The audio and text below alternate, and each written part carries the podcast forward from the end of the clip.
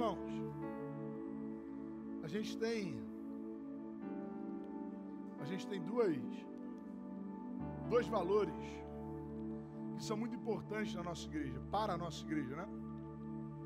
São dois valores muito importantes para a nossa igreja. O primeiro deles é o discipulado. E a gente vive isso através do GC.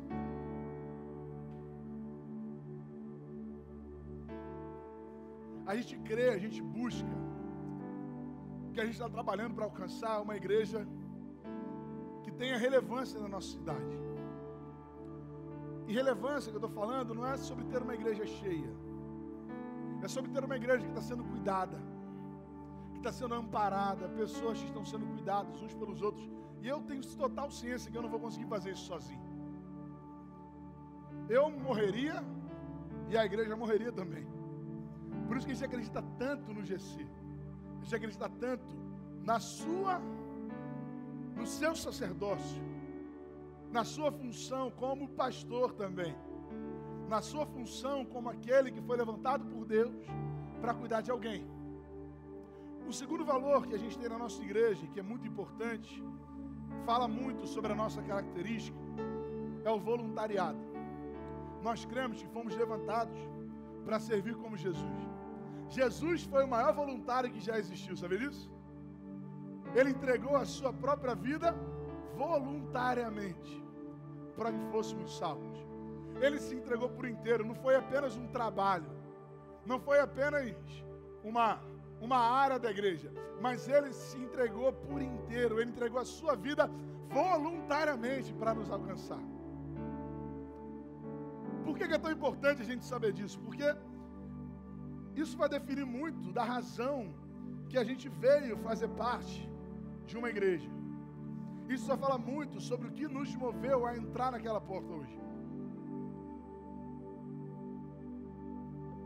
Nós viemos aqui para ser servidos ou viemos aqui para servir? Nós fazemos parte dessa igreja porque queremos receber ou porque queremos entregar? Teve uma, uma mulher que ela estava muito preocupada com, a, com o bem-estar dos seus filhos. Ela fazia uma pergunta para Jesus. E essa pergunta é uma pergunta muito pertinente, porque quem tem filhos aí, dá amém. A gente sempre quer o melhor para os nossos filhos, né? A gente quer ver eles bem, cara. A gente quer ver eles. A gente cria os nossos filhos para eles alcançarem lugares maiores do que a gente, não é isso? A gente sempre está nesse objetivo. Eles, como flechas que são lançadas. A Bíblia fala que os filhos são como flechas.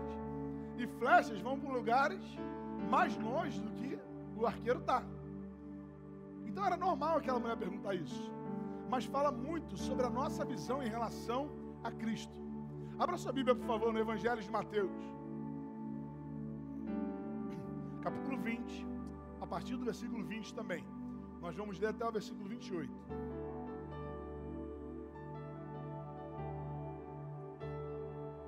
Como é um texto mais longo, vamos fazer uma leitura alternada, tá? Porque aí você presta atenção junto comigo. Senão eu vou começar a ler e você vai começar a viajar aí. Não vai mais prestar atenção no que eu estou falando, né? Eu sou assim também, eu, eu perco a atenção fácil. Então a gente vai ler juntos. Eu leio os pares e vocês vão ler os ímpares. Combinado? Então vamos lá. Então aproximou-se de Jesus, a mãe dos filhos de Zebedeu, com seus filhos e prostrando-se fez-lhe um pedido. Vocês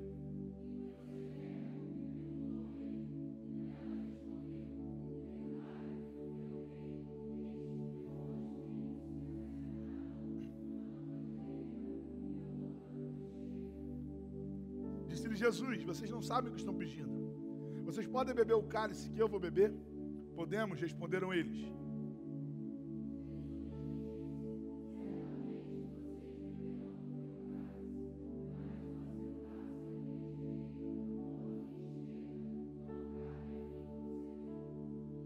Pode continuar, o mesmo versículo, vamos lá. Esses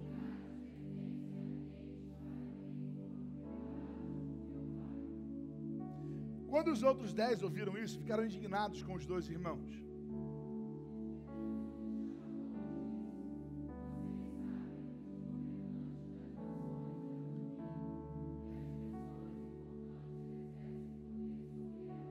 Não será assim entre vocês. Pelo contrário, quem quiser tornar-se importante entre vocês deverá ser servo. E quem quiser ser o primeiro deverá ser escravo. Acho que eu li um de vocês, não foi? Fui ler por aqui, ó. Eu me perdi, peraí. Volta aí. É você ler esse. Vai lá, vamos lá.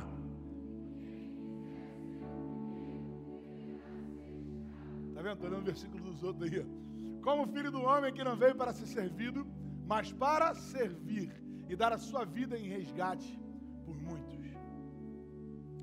A pergunta, por que, que aquela pergunta foi uma pergunta em busca de bem-estar? Porque a gente precisa entender qual a ótica dos judeus sobre o Messias.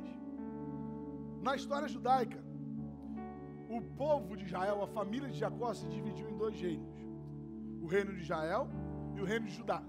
O povo esperava aquele que restauraria e unificaria esses reinos. Alguém que fosse capaz de derrubar o Império Romano. Então, quando um judeu, inclusive os discípulos, esperavam o Messias, eles estavam esperando alguém que fosse capaz de derrubar o imperador. Irmão, é um milagre muito grande. É tipo, é tipo os tricolores acharem que vão ganhar do Flamengo na final do Carioca desse ano. os botafoguenses, entendeu? Achar que vai ganhar do Flamengo esse ano, porque Vascaíno não vou nem falar, tá voltando agora, vou nem zoar esse pessoal, que eles podem estar ainda meio amargurados e Eles acreditavam que o Messias. Então, quando eles viam Jesus fazer milagre, quando eles viam Jesus curar enfermos, ressuscitar mortos, quando eles acreditavam realmente que Jesus era o Filho de Deus, mas eles pensavam que o Filho de Deus derrubaria o Império Romano. Eles pensavam que o Filho de Deus seria aquele que restauraria o reino de Israel, o reino de Judá. Então, quando essa mulher pergunta se dava para arrumar uma boquinha para os filhos dela, ela está falando sobre o reino terreno. Prova disso é que os discípulos se indignaram, falaram assim: ah, pô, esse cara aí, pô, nada a ver vocês ficaram perguntando isso. Os caras ficaram meio, meio irritados com aquilo, porque eles também queriam sentar lá. Todo mundo quer sentar do lado de Jesus, não é? Todo mundo quer arrumar um jeitinho, todo mundo quer dar, quer estar mais na frente, todo mundo quer estar mais em evidência. E os discípulos não, não eram diferentes. Eles não conseguiam entender o propósito. Irmão, nós precisamos saber o propósito que tem nos trazido até a igreja. Irmão. Nós precisamos identificar o propósito que tem nos movido até Jesus. Pode ser pelo bem-estar social, pode ser. Isso pode ter te trazido até aqui. Mas não pode ser isso que vai te manter aqui. O apóstolo Paulo fala a carta à igreja de, na carta à igreja de Filipos, no capítulo 3, a partir do versículo 17. Filipenses 3:17 fala assim: Irmãos, sigam unidos o meu exemplo e observem os que vivem de acordo com o padrão que lhes apresentamos. Pois como já lhes disse repetidas vezes, e agora repito com lágrimas, há muitos que vivem como inimigos da cruz de Cristo. Quanto a estes, seu destino é a, é a perdição. O seu Deus é o estômago e tem orgulho do que é vergonhoso. Eles só pensam nas coisas terrenas. Bem-estar pode ser o que te trouxe até aqui. Você pode ter vindo aqui atrás de um milagre, mas não pode ser o que te mantém aqui. Você pode ter chegado até aqui em busca de uma cura, de uma restauração, mas não vai ser o que vai te manter aqui. Teve um certo momento que Jesus estava fazendo milagres ali no meio do povo e muitas pessoas iam até Jesus por causa dos milagres. E aí teve um momento que Jesus deu uma palavra mais dura e ele falou assim: Olha, vocês têm que comer da minha carne e beber do meu sangue. Aquele povo não entendeu muito bem, achou um negócio meio estranho, eles começaram a sair. O pessoal começou a a escorregar, a buscar um outro caminho. E aí Jesus olha para os discípulos e fala com eles, fala assim: vocês, esse pessoal veio aqui atrás de pão, de peixe, esse pessoal aqui veio atrás de cura, esse pessoal veio aqui atrás de um monte de coisa. E vocês? E vocês? Vocês não querem ir embora com eles também? E aí Pedro se levanta e dá aquela frase que todo mundo sabe: Senhor, para onde eu irei? Só tu tens as palavras de vida eterna. E repara que Pedro chegou até Jesus por causa de um milagre, você lembra? Teve um dia que Pedro estava pescando, não pescou nada, não conseguiu arrumar nada. Ficou a noite inteira trabalhando, não arrumou um nada. Na palavra de Jesus, ele lança a rede de novo, recebe um milagre. Depois de ter recebido o milagre, ele não queria saber de peixe, não queria saber de reis, não queria saber de barco, não queria saber de mar. Ele foi correndo até Jesus, na verdade, nadando até Jesus, se colocou aos pés de Jesus e falou assim: Ó, eu sou um homem pecador. O milagre que Pedro buscou passou. Mas ele entendeu que o que o faria permanecer era a palavra. O que o faria permanecer não era o que Deus podia dar, mas era aquilo que estava fazendo dentro da vida dele, no coração dele. Você pode ter entrado aqui em busca de qualidade de vida. Eu creio até que você vai alcançar. Se você seguir os preceitos de Jesus, você vai alcançar. Se você seguir o que Deus manda, irmão, você não precisa nem ser crente. Você vai ser abençoado. Você vai ter uma família próspera. É só você fazer o que Deus manda. Mas para ser salvo, você precisa crer nele. Para ser salvo é diferente. Não estou falando sobre prosperidade, sobre salvação. Não pode ser isso que vai te manter aqui. Porque não mantém. Não mantém. O que mantém é a palavra. O que mantém é quando a gente conhece Deus de verdade. Talvez você esteja aqui em busca de reconhecimento. Também pode ser. Talvez esse seja o seu alvo aqui. E aí você tem que ser bem sincero no teu coração para avaliar o que está no seu coração de verdade, irmão. Para você examinar a si mesmo, como ensina o apóstolo Paulo. E aí você pode estar buscando reconhecimento. Provavelmente você não vai querer ser um voluntário se você buscar reconhecimento. Porque para esse culto acontecer, pelo menos algumas dezenas de pessoas chegaram antes, arrumaram o som, ensaiaram, limparam durante a semana, durante o dia, organizaram as cadeiras, ligaram os ar-condicionados, prepararam tudo e ninguém vai bater palma para elas. Ninguém vai dar tapinha nas costas delas. Irmão, se a gente está procurando tapinha nas costas, a gente está frequentando o lugar errado. Se a gente está procurando reconhecimento, a gente está entrando na porta errada. Jesus agora, falando aos seus discípulos, lá em Mateus capítulo 11, versículo 16 e 17, ele fala assim: A que posso comparar essa geração? São como crianças que ficam sentadas nas praças e gritam umas às outras. Nós tocamos flauta, mas vocês não dançaram. Cantamos um lamento, mas vocês não se entristeceram. Como crianças que buscam reconhecimento do outro, sem entender que o nosso galardão está no céu, sem entender que o que a gente almeja são as coisas celestiais, sem entender que existe um preço, existe algo a ser entregue no Evangelho. Nós somos salvos pela graça, isso não vem de nós, é dom de Deus, porque senão a gente seria vaidoso demais, ia bater assim: eu fui salvo porque eu sou bom. Ninguém é bom o suficiente. Mas para a gente viver o nosso ministério, para a gente viver o nosso chamado, para a gente ser um voluntário, vestir essa camisa, requer um preço. Que muita gente acha bonito, mas nem todo mundo está disposto a viver. Muita gente acha legal, mas poucos estão dispostos a viver isso. Lá no versículo 22 de Mateus 20, o texto base da nossa reflexão, Jesus diz assim: Vocês não sabem o que estão pedindo. Vocês podem beber o cálice que eu vou beber? Quando Jesus fala isso, Ele está falando sobre preço, está falando sobre Calvário, está falando sobre morte. Ele está falando assim: olha, eu vou morrer. Vocês estão dispostos a morrer também? Qual de nós aqui está disposto a morrer por Jesus, irmão? Que tem um monte de gente que fala, ah, eu morreria por Jesus. A galera aí que vai, né, que é mais radical. Eu morreria por Jesus. Mas ainda não entregou a sua vida por Ele. Ainda não entregou o seu tempo por Ele. Ainda não entregou o seu talento por Ele. É difícil, é, é fácil falar que a gente morreria por Jesus, porque não vai entrar um cara aqui com a arma na nossa cabeça, não, irmão. Vê se você morreria, é o quanto você está vivendo por Ele.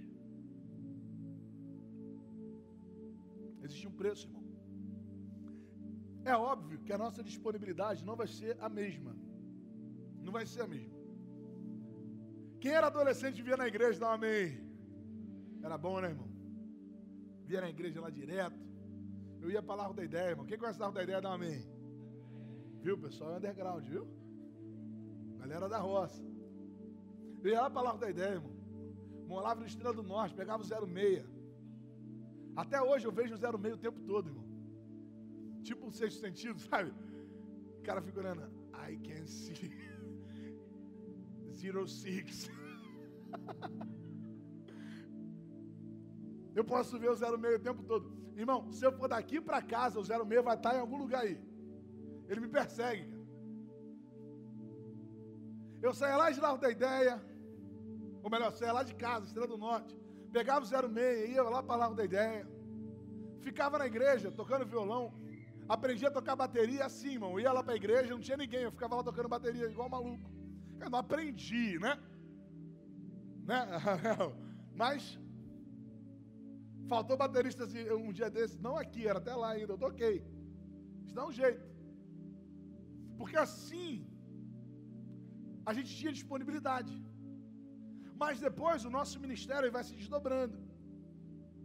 Agora eu não sou só pastor, eu também sou marido, amém? E além de ser marido, eu sou pai de uma criança de quatro anos. E além de ser pai de uma criança de quatro anos, sou pai de uma criança de quatro meses. Que já está pensando nas ultras. Já está pensando na, no parto. No quarto que tem que arrumar. No berço. No monte de troço que tem que fazer. A disponibilidade não é a mesma. Mas o compromisso precisa ser. De maneira que se você assume um compromisso, irmão, honra. Eu vou dar uma palavra aqui, quase com um desabafo. Irmão, para de furar a escala, irmão.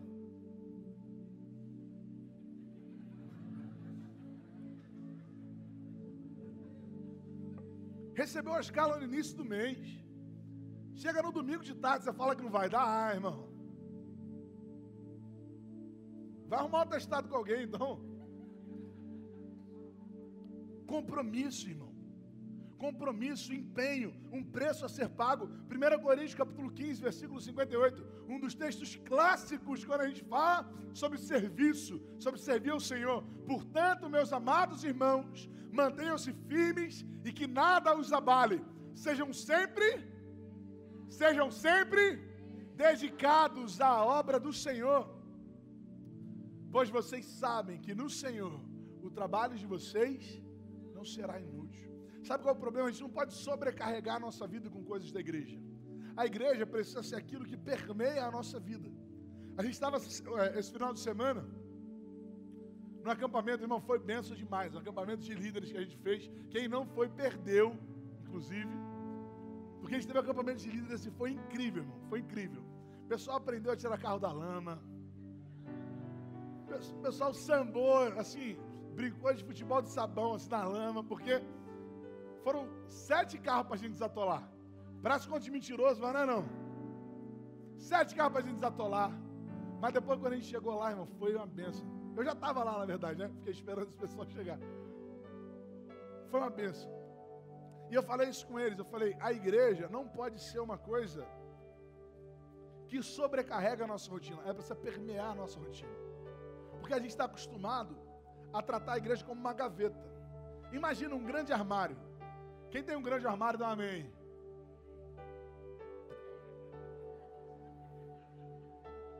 Quem perdeu o armário para a mulher, fala misericórdia aí. Imagina a sua vida como um grande armário. A gente sempre tratou a nossa vida como um armário e a igreja era uma gaveta. Que a gente abria aquela gaveta do armário e vestia a nossa roupa. Isso aqui a gente é o culto de quinta, culto de propósitos. Esse aqui, culto domingo de noite. Isso aqui, o GC. E aí a gente vestia aquela roupa gospel e ia viver a nossa realidade eclesiástica. Irmão, não é isso.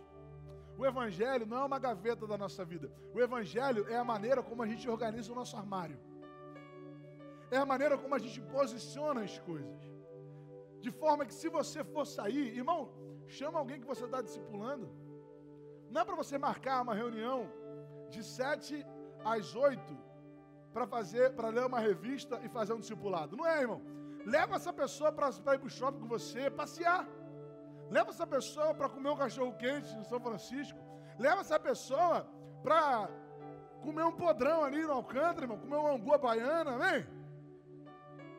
Mas faz alguma coisa. O que você vive, o que você já vive, viva com a igreja. Viva com o evangelho. Viva discipulando, viva cuidando, viva servindo. Servir ao outro, porque existe um preço. Existe um preço a ser pago. O ministério não é de graça. O ministério não é uma não é, não é a salvação, o ministério é a consequência da salvação. A disponibilidade nunca vai ser a mesma, mas o nosso compromisso precisa ser ainda maior. Irmão. Outra coisa que eu vou falar, aproveitar aqui logo, já está no momento desabafo. Responda os grupos de WhatsApp, irmão. Os líderes ficam mandando mensagem no grupo de WhatsApp lá. Você finge que não está vendo. Deus está vendo, irmão. Deus está vendo você ignorando lá. Dando uma de João sem braço.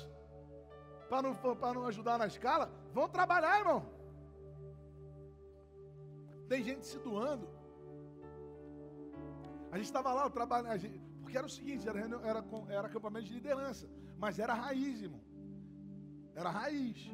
O pessoal fazendo comida, arrumando o sítio até tarde. Eu cheguei em casa 5 horas, tomei um banho, vim para cá 5 e meia, eu estava aqui pregando já. Não dá para a gente fazer nada sem esforço. Não dá para a gente fazer nada excelente sem esforço. A gente precisa se empenhar mais, se dedicar. A gente precisa buscar o serviço, buscar servir ao outro. Esse é o propósito que vai nos manter aqui. Quando Jesus estava encerrando o diálogo dele, e aí ele já teve que lidar com aquele burburinho no meio dos discípulos, ele fala algo muito importante para a gente, a partir do versículo 25 de Mateus capítulo 20. Jesus os chamou e disse: Vocês sabem que os governantes das nações as dominam, e as pessoas importantes exercem poder sobre elas. Não será assim entre vocês. Pelo contrário, quem quiser tornar-se importante entre vocês deverá ser servo. E quem quiser ser o primeiro deverá ser escravo. Aquela mulher foi em busca de uma bênção e recebeu um serviço. Ela foi em busca de um milagre e recebeu uma missão. Porque provavelmente o maior milagre que a gente pode receber é ser capaz de cuidar de alguém. O maior milagre que a gente pode receber talvez seja ser capaz de servir a alguém. O apóstolo Paulo fala: Lá em Atos capítulo 20, versículo 35, o apóstolo Paulo falando à igreja.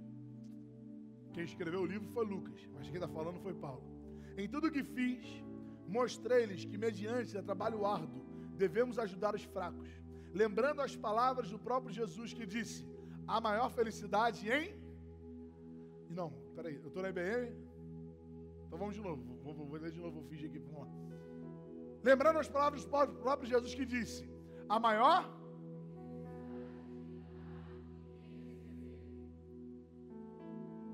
é sobre entregar, irmão.